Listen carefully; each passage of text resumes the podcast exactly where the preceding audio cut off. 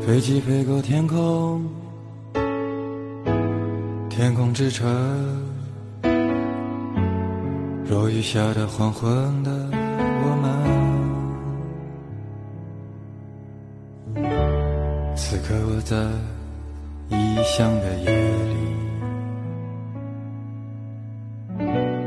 感觉着你忽明忽暗。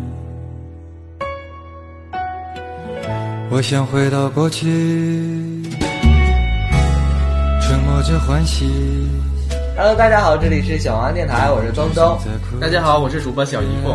今天棍棍没有在，东东所以就是一个代班主持的一个身份。是串位成功了，所以说这一期小王电台就不会特别的搞笑。为什么呀？难道棍棍就作用这么大吗？你就这么没有自信吗？因为我觉得就是比不上棍棍了。我觉得我现在特别爱听他的节目，是吗特别爱听小黄的电台，我我每一期都我追。呢突然想起个事儿，上上一期听节目的时候，我们有个对我们有个小黄瓜交流群交流群，然后就有一个听众说，呃，听到最后了才发现，哎，原来有小姨夫。哎，我就一直在受打击，不是说你是外景主持吗？我觉得我外景主持都不够了。哎，那所以这一期呢，就是我和小姨夫来陪大家。呃，小黄电台呢，在最近引进了一一档特别高逼格的一个节目，对，是叫做《素人日记》。对对，那之前有在别的平台上播，然后小黄电台现在也播《素人日记》，为什么他会到小黄电台播呢？因为他是小黄电台的忠实粉丝是吗他先进的我们那个微信群嘛，就是我们的粉丝群。对先表达了对每一位主播和嘉宾的崇拜，对他特别崇拜他的言语，说真的是东东吗？我聊的这个人真的是东东吗？我说对，是我。哎呀，比想象中胖啊，微信群他怎么能看到我？听声音就胖啊，听声音就特别腻。对，所以说呢，我们有一档新节目《素人日记》，这是对呃麦克他的一个节目。呃，除此之外呢，小王电台自己做了一个叫“你正常的”的节目，所以现在小王电台按理说应该至少三档节目了对，啊、特别比你之前的三档好多了。你之前三档节目你还记得吗？什么基友坐坐着着聊，好像播了一期就停了，是吧？还有什么等着你，我在这儿等着你来。对，说是呃一档交友节目是吧？为广大的单身朋友介绍一些对象。后来发现由于主播，由于主播自身问题还没解决，对，所以说。呃，现在又全新的做了一个小王电台的这种哎，先等会儿。大家好，我是小姨夫，小姨夫在为你主播小小主持小黄瓜电台。我有必要提一下，因为他自己重来我申一遍，还磕巴了一下。哎呀，对，所以说，呃，小王电台现在做的就是想做的更高端一点，对啊、像我说的三高吗？脱离 脱离大家说的什么一百三十一百三十线电台。呃，除此之外呢，小王电台还在近期要有一个特别大型的活动，算不算是活动吧？算我们做的一个件事情，就是阿妹来沈阳的演唱会，七、月四号，小王电台会在门口免费派发六百面彩彩虹旗，对，表示对阿妹的支持。，对对同志的支持，称嗯同志嘛。嗯，呃，当时那个还有我们的那个宣传的那个宣宣传单传单，啊、上面都写着“小王电台不惜血本之为称同志”，啊，写完我都觉得特别感人，我要哭了。是吗？当然了，因为你把你的嫁妆都搭进去了。嗯，嫁妆对，就那几百块钱儿，你以为呢？好吧，我们今天唠个什么主题呢？还没聊完呢。还小本儿还有一条，啊，还有啊，还对对对对，还有特别重要的一条，还要答谢一下我们的粉丝啊对对哎，对这两位嘉宾现在就已经在这等的都不行耐烦了，是吗？一直在瞅我们呢。让你说句话，哎，算了。那个小王电台要感谢一下我们的粉丝。小松鼠，啊、你接的这么快，因为他的那个他送来的礼物最实惠啊，送吃的了是吧？对啊，大嗯半夜送到送给我们送大鸡骨，对，从抚顺开车到沈阳，对呀、自己搭骨头又搭车费的，对。然后前段时间左左也是我们那个一个特特别别好的一个朋朋友对，在我们的粉丝群里然后也给我们送来了礼物，有你吗？没给你没有送？啊啊，就好所以我不像给想说，我不想说，说。所以就给我和小康送礼物了。现在聊了多长时间，他有点不耐烦了。我们节目时间差不多了吧？啊，对，这一期就到这里，我们下期再见。好吧，我们可以引到今天的主题了吗？对，今天其实还是找了好朋友大橙子和小哲。对，没有办法，人气太高了。呃，大橙子和小哲，你们说话呀？都快睡着了。大家好，在节目的最后，我是大橙子，跟大家打个招呼。我是小哲，大家晚安。对，刚才聊的开头有点长，是吧？是吗？歇一歇吧好久好久没录小花电台了。就很激动啊！建议你把前面切下去一半儿，这样比较好。切，我凭什么要切我的内容？反正现在公文不在你，现在就对呀、做主了是今天的？后期剪辑也是我的，一会儿切就切大橙子和小哲那段。会不会把自己的一些心理活动加进去？啊 其实大橙子和小哲在我们的粉丝群里也是特别的受欢迎，对大家都知道这样一对儿。所以我们今天就是请到了大橙子和小哲，因为我们每期找他当嘉宾都是聊一个关于我们的话题，啊、从来没有跟他们聊聊他们的故事。今天正好有这个机会，对，然后想跟大橙子和小哲一起坐下来细唠一下细聊一下，因为最近发生了一件事情，要问大橙子大事儿。对，今天应该是大橙子出柜的多少天了？一个多月了，一个多月，嗯，呀，也挺久了。挺久了。对，这个话题可以聊吗？不可以。我们之前不是说好了吗？但钱问题没谈好，骨头不都吃了吗？对呀，你给我吐出来。这 不是给打包点儿。关键一下你就吃了了。对，大橙子在前段时间就是出柜了。这个事儿还是应该对咱们说朋友圈子里来说算一件大事算一件大事了。之前跟大橙子说今天聊这个话题，他也没想要聊。那我们还要继续吗？那好吧，那这一期就到这里了。你不要做的认为说没有公文在我们就不行好吗？我一我一想快点结束，因为前段时间我已经说了很长时间的话，够了。嗯，这期停播吧，我们还是你你是来过来泄欲来了？小小哲，你知道这件事的时候是什么时候知道的？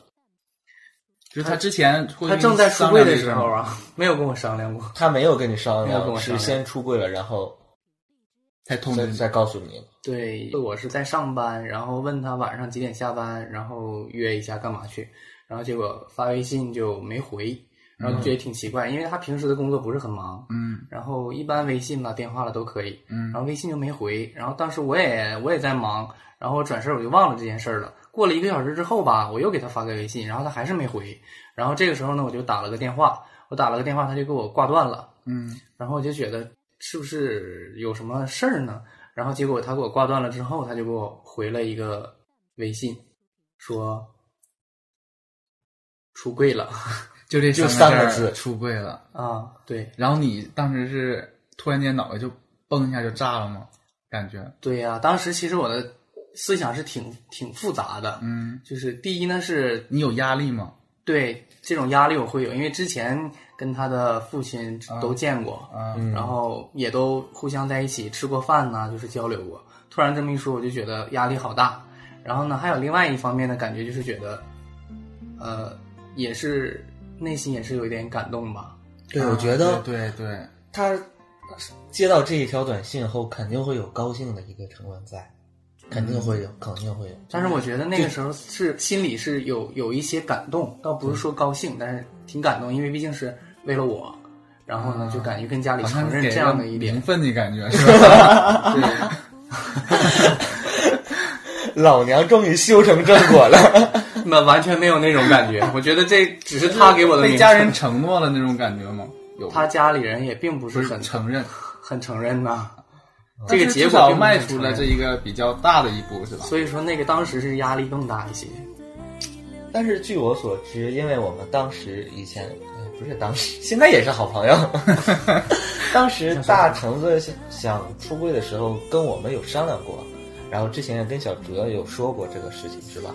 对他之前他因为他做事儿比较冲动，有的时候就是不会想很多的后果，然后就就会做出去这种事。呃，他之前提过几次吧，都被我就是很否了很很很坚定的给否认了。我说不行，我说你的家庭不适合。然后呢，他当时就因为说过不适合，还要再提；说过不适合，还要再提，说过反复说过很多次。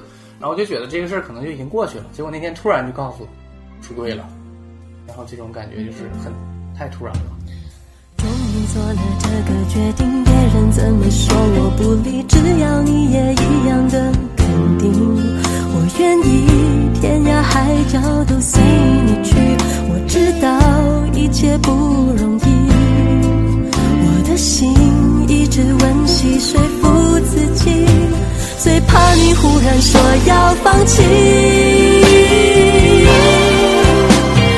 爱真的需要勇气来面对流言。你当时就是脑子一热才做出这个决定吗？还是想了不是几天？也是前前思后想。之前都说过嘛，因为我之前也跟您谈过这个事儿，就说我是想出柜的，因为毕竟年纪在这儿了，就是嗯，具体年龄不应该说是吧？大家还认为我是九零后。那个被家里就是逼婚嘛，嗯嗯，这么大了，然后呃各方面条件也不差，然后亲朋好友啦都给你介绍那些对象的女朋友，然后也不去看，然后总说自己有，然后还都带不到就是大家面前给大家看一眼，肯定就是都大家都会怀疑，尤其是同事可能还好说一些，但是自己的亲人，尤其是那个家里的我的父亲，他应该肯定是会怀疑的，而且因为我跟我父亲住这个两个两两两两家住的比较近嘛，我父亲有时候也会去我那儿帮我收拾收拾房子，照看一下。嗯，因为我跟小哲两个人住在一起，他会发现，就说虽然说我们是两个房间有两个床，但是另一个床 都是那么新对，都是没有被动过的痕迹。嗯然后好机智我我的那个床就是有两两个枕头嘛，整是很乱。那你们不会把那个枕头睡完了再放到那一步？因为比如说你一天两天可以这么干，对一年一年两年的话，你还会那么干？对他，他时间长了，你就不会去做这些了。而且，嗯，有一次就是小哲就是把我们一起合影的比较亲密的这个照片，就是买的相框就摆起来了，放在家里了。然后结果发现有一天我父亲就是直接就去了，并没有跟我、跟我打招呼，就跟我说一声，这也也算是意外，就是被看到了。小哲故意的吧？特意的把合为这次影放到那个特别显眼出轨做了一些前期准备，准备。出出柜，得出柜，这主播都是什么素质？口误口误。中央电视台还有口误呢，中央电视台主持人还口误呢，对不对？那一个字儿罚好多钱呢？罚吗？罚，请你们吃大骨棒。我是馄饨。然后呢？嗯，然后我父亲就是正好那天就是过完五一，嗯，过完五一那那一次我我们一起出去旅游，嗯，然后回来那天晚上去，因为每天我都要去到我父亲那块儿坐一坐嘛，陪陪我父亲，因为我母亲是去年去世了，我父亲他的那个呃心理压力也比较大，他他就是非常就是就是思念我的母亲吧，就是因为他就是本身我父亲也是个比较内向的人，基本上每天我都要去陪我父亲坐一坐。然后那天晚上我父亲就聊天的时候就问你，我从他的话里头就应该他会听到他哎对这件事情他会有一个质疑试探性，哎有个质疑，他话里已经说这个意思了。当时也不算是冲动吧，毕竟之前也酝酿很久了，就是想找一个时机，想跟我父亲说出这件事情。嗯因为嗯毕竟就是说，因为之前也考虑过行行婚，也找了一个找到一个新婚对象，然后两个人交往了一段时间，性格啦、人品啦，互相都认为没有问题。但是有一点我们没达成共识，就是说我比较单纯，我就认为就是我们两个既然组成一个临时家庭了，那这个戏想演也演个全套的，就是我们两个人共同生育一个子女，就要孩子，哎，对，要孩子。是要孩子但一般这种事情就是作为呃女方，她是不太愿意的。毕竟我们男方付出的东西很少，一孕傻三年，对，就是女方会辛辛苦苦十个月，而且她当时考虑的也不是这一点，她也想要一个孩子，但她不希望这个孩子跟我有任何的关联，有任何的关系，就她是想她只需要你一个精子，她想自己养，啊，对，养一个就是不属于我的孩子，说他这个可能从其他的精子库来来做这个东西受孕啊。而并不是就希望这个孩子跟我没有任何瓜葛。就是在孩子问题上最后哎，没达对。，就是也也也比较遗憾，对，呃，后来就没成。没成，没成之后，因为这些事儿也是之前的就是想了好多，后来觉得真结婚是肯首先肯定不可以的了，然后后来想来想去，加上那天我父亲在聊聊天之间就是透露出一点他的那个质疑，嗯，所以说当时也是话赶话，对，也是也是有点一咬牙就把这事儿就说出去了，因为我想的可能比较单纯，我认为我父亲既然已经怀疑这么长时间了，他就我觉得他的心里头多少应该有点准备，但没想到我想的就是太简单了，就是我父亲还是一个很传统的一个一个人，他就是完全接受不了这个嗯第一句透露给你父亲的话是什么呀？就说我是 gay，他他能听懂啊 gay 吗？，没有没有你，想的对，你猜的对，呃，我跟小当时其实脑子比较乱，现在仔细回想当时说的第一句话，我也想不到，也记不住了。但是他跟我学了，嗯什么？他说的是他爸他父亲，呃，跟他说说，你看你都这么大了，抓紧时间就是结婚生孩子啊是正事儿，可别学人外国人搞什么同性恋之类的。啊然后他就说我就是，啊，我们都不应该孤单。我为了见到你，才来到这世界。我们都不应该孤单。你为了找到我，也来到这世界。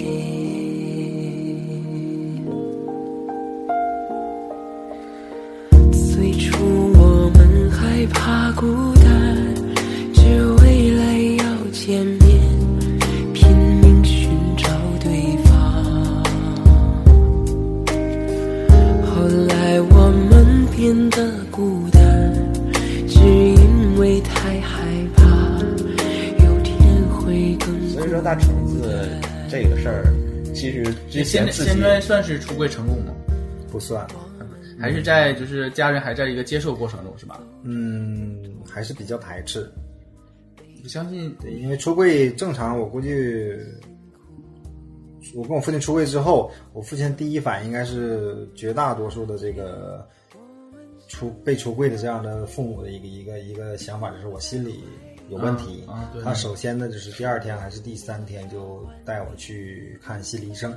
这应该是一个我我是这是在我意料之中的，我认为这是一个很正常的一个、一个反应。嗯，然后去心理去看心理医生之后呢，是一个就是心理医生就跟我父亲讲了，就说他先问了一下我的情况，然后我跟他说，就是问我什么时候发现自己是喜欢男孩的，不喜欢女孩的，我就跟他回表表述了一下之后，然后那个心理医生就跟我父亲说了，就是这个他不是一个心理疾病。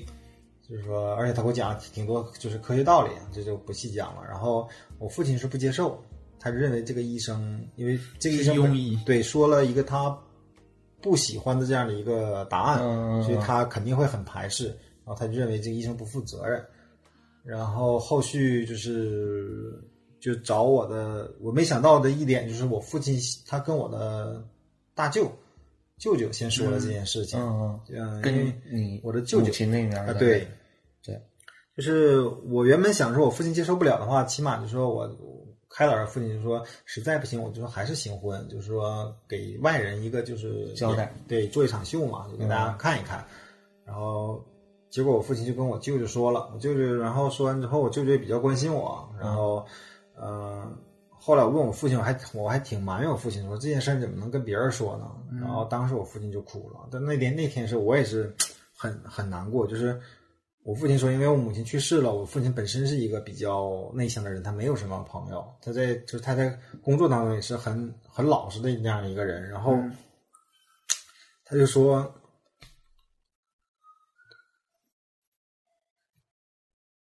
我我突然 我觉得这不应该做这期节目，行。啊，嗯，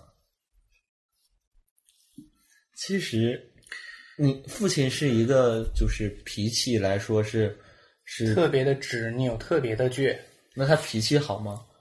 脾气还算好，就是大橙子有点随他的这个脾气，嗯。就是但是就是性格特别的倔强，就是他认为的一个事情，其他任何人改变不了他的观点，改变不了他的想法。他认为对的就是对，他认为不对的就是不对，无论谁说什么都不行。嗯其实我觉得父母不接受，主要是还是担心子女未来的那种幸福和那种保障嘛。他总会以为说，哎呀，我第一次看大橙子哭，可能是觉得我们如果说没有一个呃一个家庭，没有将来没有个孩子，以后到老了可能没人照顾嘛。接着刚才说，就是我父亲当时不录了因为他内向，他说我因为他没有人去说这件事情，就他的压力我母亲也不在了，所以他说我跟我跟谁就说我去去就是去去，因为这个这个话憋在心里头，他自己也难受嘛。他想找一个人倾诉一下，他说我你让我找谁？他认为我舅舅是我父亲这辈儿里头，就是因为他属于那种在外边就是闯闯比较闯劲儿，认为他接触的东西多，认为他能有办法，而且我舅舅那个很关心我，我这是我我姥姥我姥爷那边就是孙子这辈儿唯一的一个男孩儿，嗯，平时我舅舅也也都很很疼我。然后后来没办法，就说就说吧。当时我也我也很理解。后来就是一系列，包括前段时间也也跟我的那个那你舅舅当时什么态度？我舅舅还行，当时就说配合呗。我父亲想让我再去别的地方去看医生啊之类的，啊、然后前段时间这件事儿也跟基本上我家里人父亲这辈儿的人，包括我姥姥姥爷也知道了，嗯，然后家里还是都还是很关心我呗，就是还是希望就是我能走上就是正轨。然后前段时间就是还一起就坐起来，就是我舅舅、我叔叔一起坐在一起去唠这件事情，唠就说开导我，找我去开导我。我记得你说有一个支持你的，呃，那个是就是上次我舅舅、我叔和我叔的一个很好的一个朋友，我也见过，嗯是就是也算从小看我长大的一个一个一个一个就是长辈啊，呃，对，呃，就在一起坐着，三个人一起聊天，我就上来我就把我的这个状况说了，因为我并不排斥去说这个东西，我我也想跟我父亲说这些话，但是没有办法，因为我一跟我父亲说这个事情的时候，我我父亲马上就是可能就会就会落泪，我就没有办法再再再说下去了。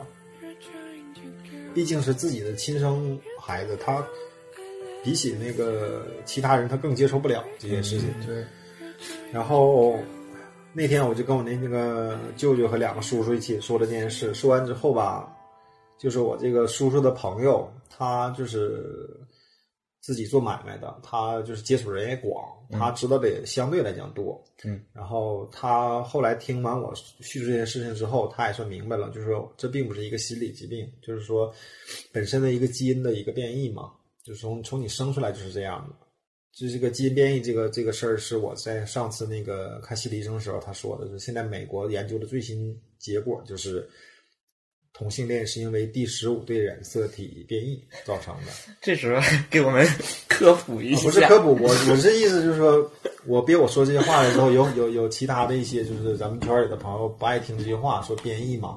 然后我我叔叔那个朋友就是非常的理解我，然后他就开始开导我的那个叔叔和舅舅。嗯，但是我叔叔跟我父亲是兄弟嘛，他性格跟我父亲也差不多，就是能比我父亲开朗很多的一个人。但是作为对我的这种关爱，他是接受不了。对，他说你你今天怎么跟我说，我也没有办法接受这个事情，我不会接受的。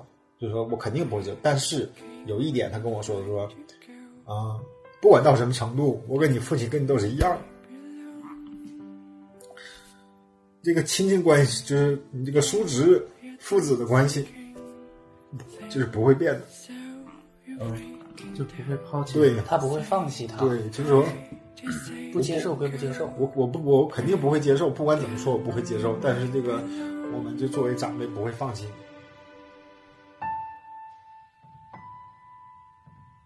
And you knew you seem to go. You don't know I love you so. Breaking down, I find you go. I came down to zero.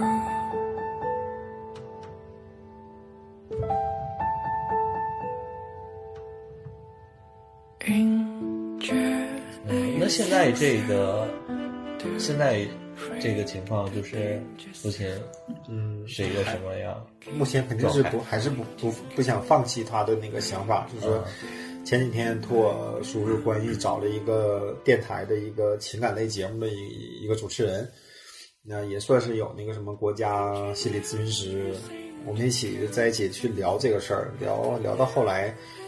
其实人家本身也是做这一行的，他他也会懂懂这个东西，所以说之后也也也找我父亲他们就是把这个结果说了一下，但是我父亲肯定还是不接受，他还认为就是说这个人资格不够，就是他的这个能力不够啊。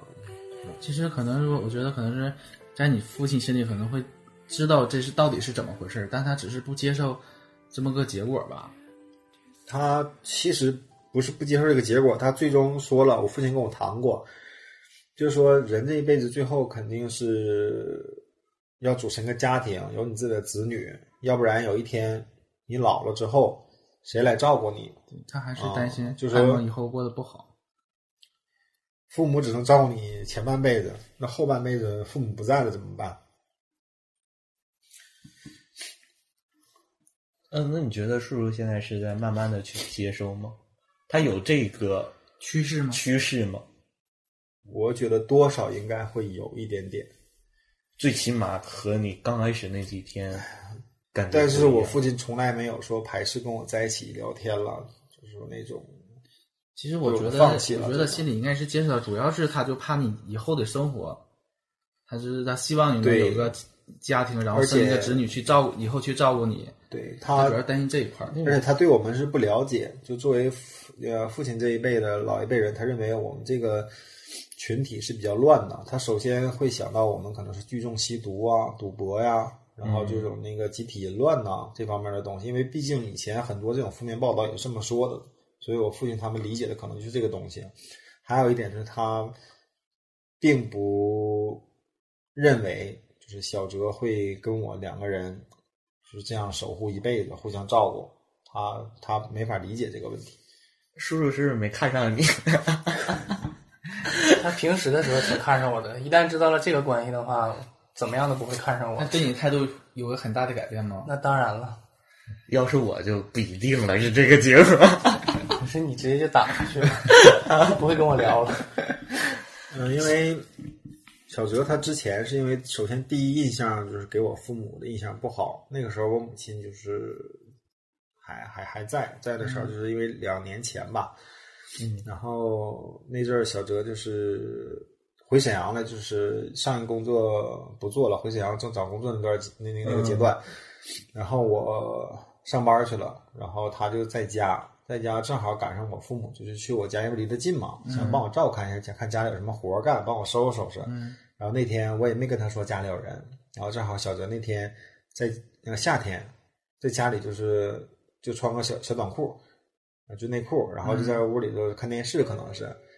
然后我父母进去之后，呃，给小哲可能也吓够呛，因为不知道会会会突然间来人嘛。然后，而且他穿的是一个就穿了一个小短裤，他也不方便站起来，他就整个说话的过程当中就一直在坐着。我就在客厅，然后突然就发现那个门响，嗯然后有钥匙扭动的声音，我还以为是他回来了。嗯，然后往那边一瞅，发现有两个人的说话声，窃窃私语声。一进门，这谁的鞋呀？然后就然后就进来了，看到我了，然后就见到我第一句话：“你是谁呀嗯？”我就在屋里客厅里的沙发上坐着，嗯然后就穿了一条小内裤。嗯，然后他俩进来就问：“你是谁呀是不是相当紧张了？当时很紧张，吓坏了？”能想象到那种 那种情形吗？有多小的内裤？丁字裤吗？没有没有那个癖好，就正常的内裤，但是那也不是很习惯 在在别人面前展示。嗯，然后就进来了之后，他们就聊天儿嘛，聊天儿之后他们不会跟我并排坐在沙发上那么聊，嗯。他们就只会跟我对立面的那么聊，搬了两个凳子坐在我对面儿，全程我都没有站起来，然后我就一直坐在拿一个抱枕挡住你是一种那那一部当时？手边什么都没有，我觉得他就是小时候，就是还是年轻小，就正常来讲，就是这个时候首先想到是回屋去换换一对套衣服换套衣服，我估计当时也是吓傻了。然后就就问我你为什么会在这儿啊？你是谁呀？你俩怎么认识的呀？然后是一种审问吗？审问对呀。就是那种态度，而且会告诉我说你你赶紧搬走之类的这种话。啊，嗯，第一次见面就话里很不友好。不友好，就嗯这个程度。对呀、就就是让就是让我搬走啊。那当时那个你爸你妈给你打个电话说这事儿了吗？呃，当时是小哲给我发的微信，然后我就跟我父母打电话了，我说你你干嘛呀？因为他跟我说了说就是想劝他走嘛，然后那天我也比较激动，然后我就工作当中嘛，上午我就直接请假就回家了，然后其实后续我也知道那天我这个举动就已经让我父母怀疑了，嗯就是说你不会为一个朋友说这么冲动去做这件事情干嘛呀？你怎么冲动？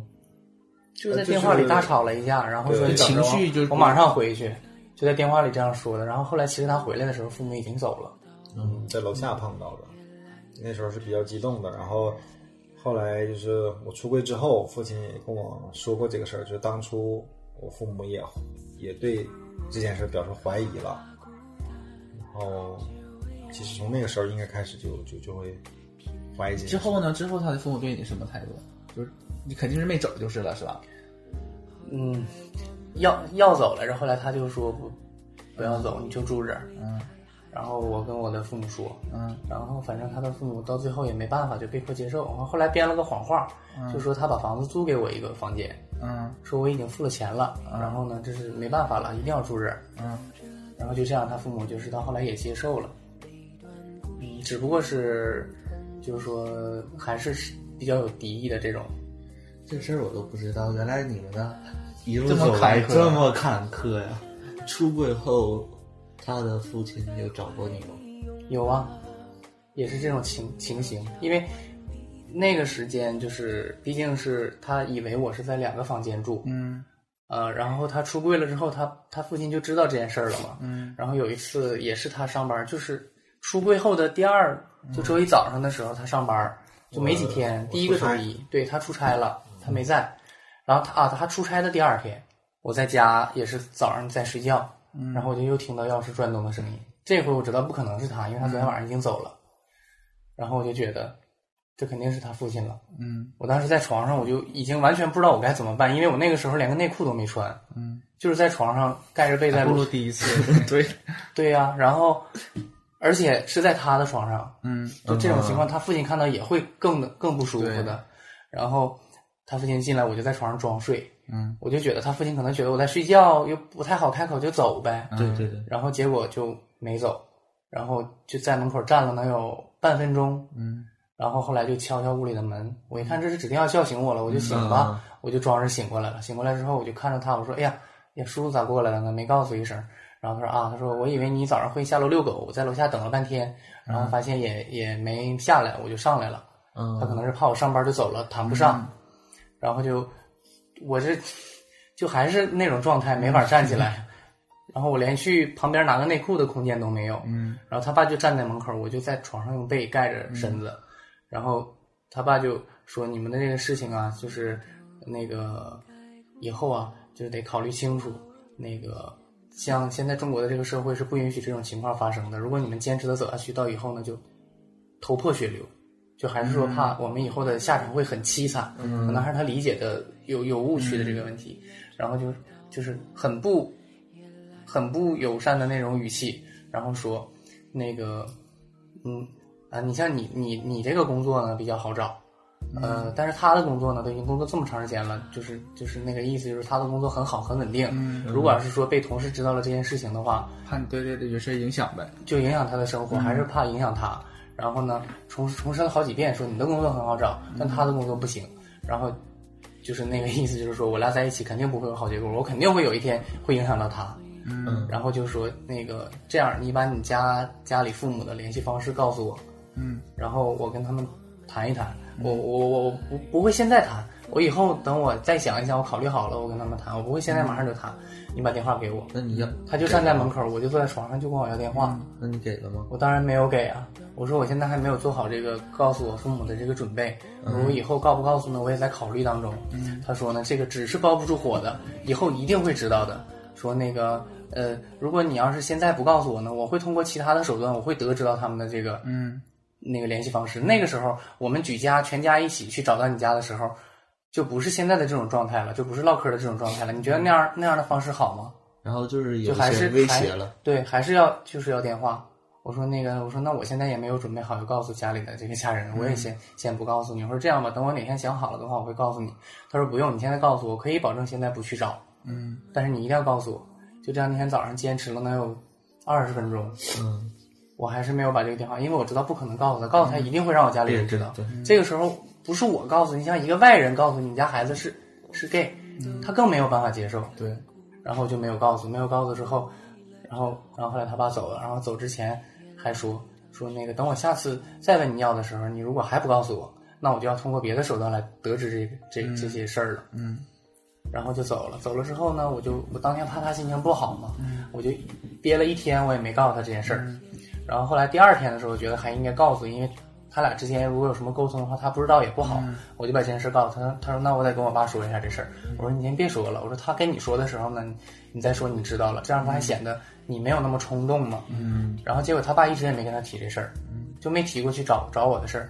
结果周一这是周一，周二的时候我跟他说的这件事儿，等周三的时候，他爸又给我打电话，又要电话，然后我就没敢接呀，因为我知道一接免不了又是一场争论。腥风血雨，对呀、然后我就没接，然后他爸挂了之后，我马上就给他打电话，我说那个那个爸又给我打电话了，我说可能是还是要电话的事儿，然后他就给他爸打电话，然后他们两个又吵了一架，他他威胁他爸就不要再找我，不要再跟我家里人去聊这个事儿，怎么威胁的？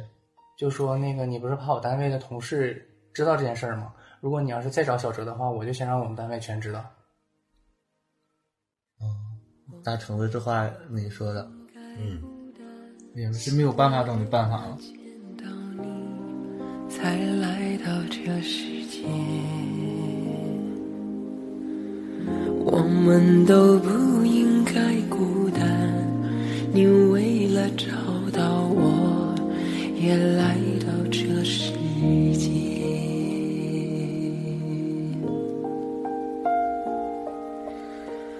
最初我们害怕孤单，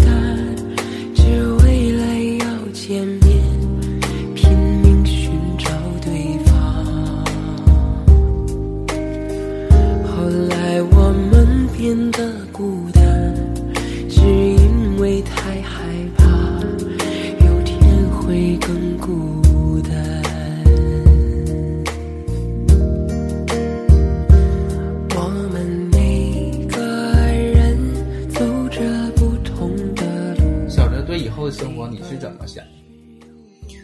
啊，其实我我不太想出柜，因为我觉得那样的话可能对家里人不太公平。我觉得他们一直一辈子生活在一个美好的这个幻想中，可能会比较好。我如果跟他出轨，可能我会轻松一些，但他们可能会背负着这个想法一辈子，嗯可能一辈子这个心结都打不开。所以我还是想，就是哪怕我就是过得假一点儿，戴着面具生活，但是我要给他们一个美好的这个这个想法。大橙子有后悔这一次跟父亲说吗？有啊，他做什么事儿都特别特别愿意后悔。嗯，就是主你是主要考虑到就是带来的伤害没有嗯比想象中要大吗？大太多了是吧？不是我都这样了，小哲还不想出柜呢。好吧，你这个点这时候还还来个梗，转的太小。黄会不是一个开心的电台吗？这也是一个多月的时间了，我们的大橙子出柜了啊！刚庆祝一下吧，庆祝一下。庆祝一下，好有勇气。东东你呢？你对你以后生活怎么想？怎么规划的吧？我跟你讲，我肯定不能结婚，因为 是因为女人还女人是吧？对我我我自己都不可以想象，就是我要跟一个女的结婚是个什么？就是一个女的挽着他的手说：“老公，我们今晚去哪儿呀？” 他也他也特别想同样的方式挽着那个女的说：“老老婆婆们。他会不天哪，他会不会不知不知不觉的缩在对方的怀里，是吧？画面太美，不敢看。对，所以我肯定不会会走的。行婚那条路啊吗？，出柜，我觉得我爸也接受不了。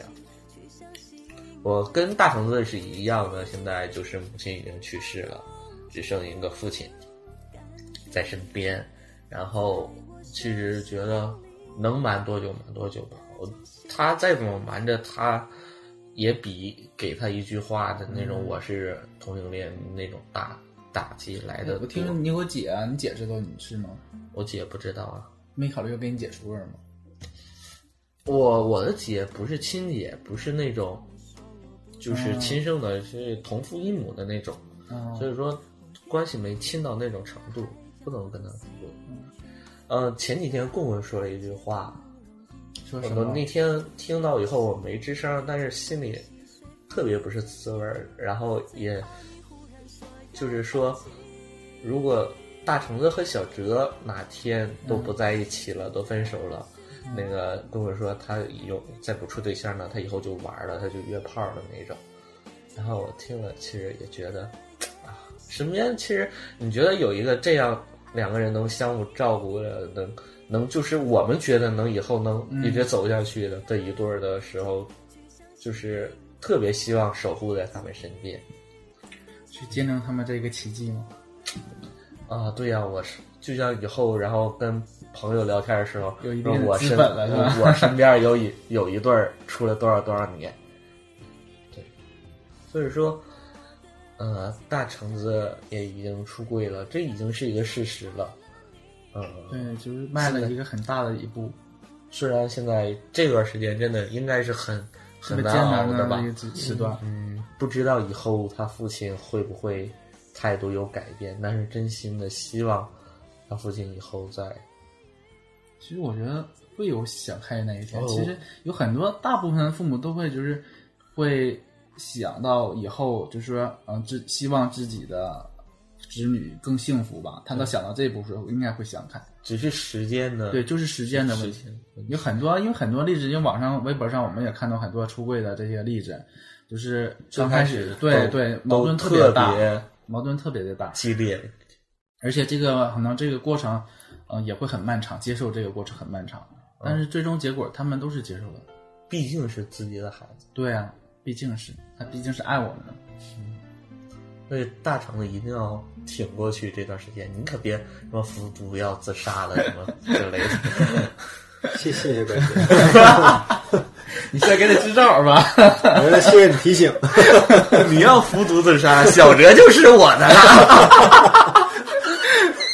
啊，对，所以说，呃，你们俩以后什么打算呢？要要不要一个孩子之类的，或者领养一个？嗯通过某种渠道要个孩子，呃，有考虑过就是代孕，嗯但是好像也没真正去考察这件事情，就是可能是呃上户口了之类的，也也有好多麻烦的事儿。反正是是想着不行的话，单身就是可以领养，至少领养个孩子嘛。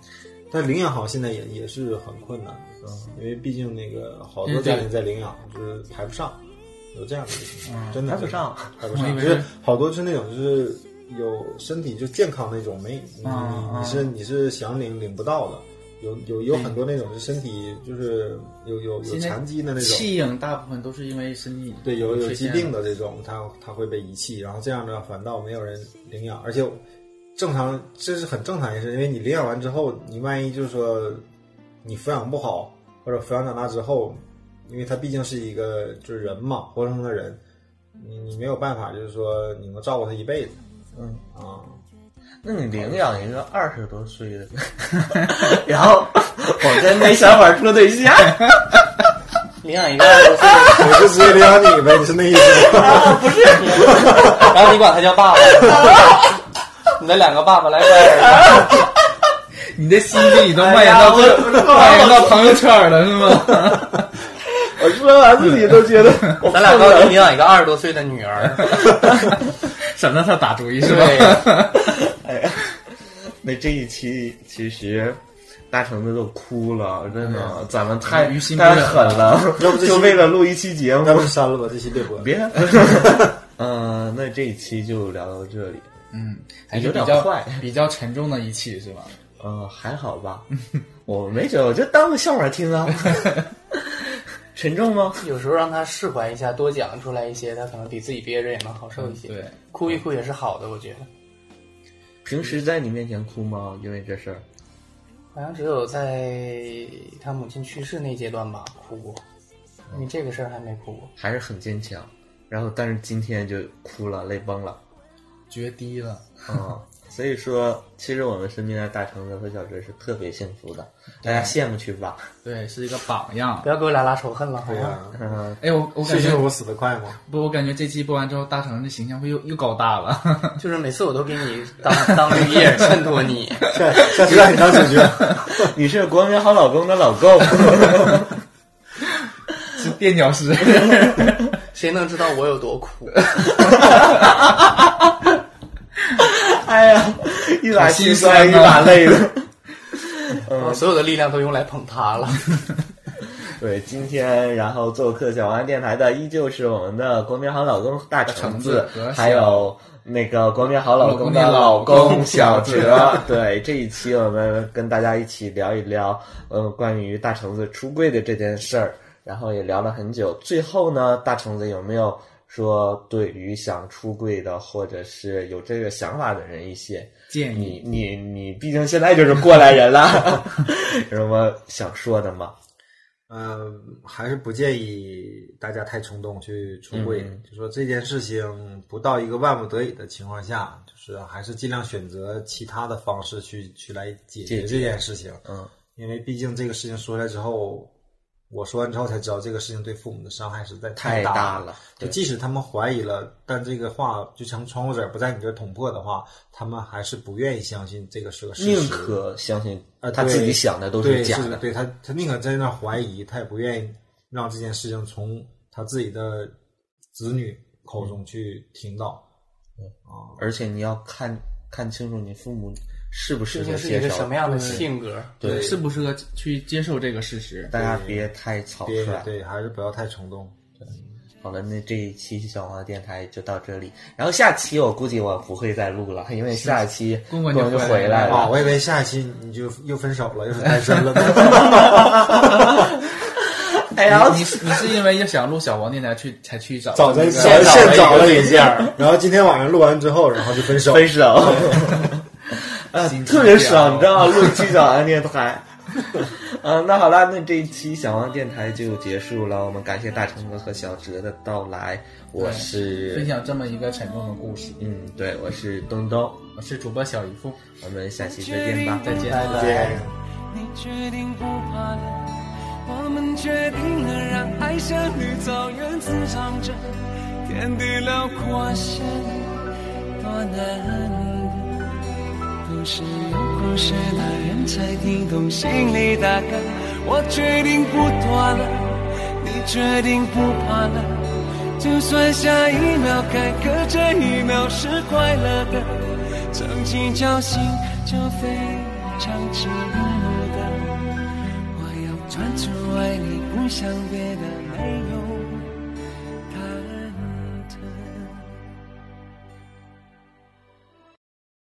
个人的时候，听荔枝 FM。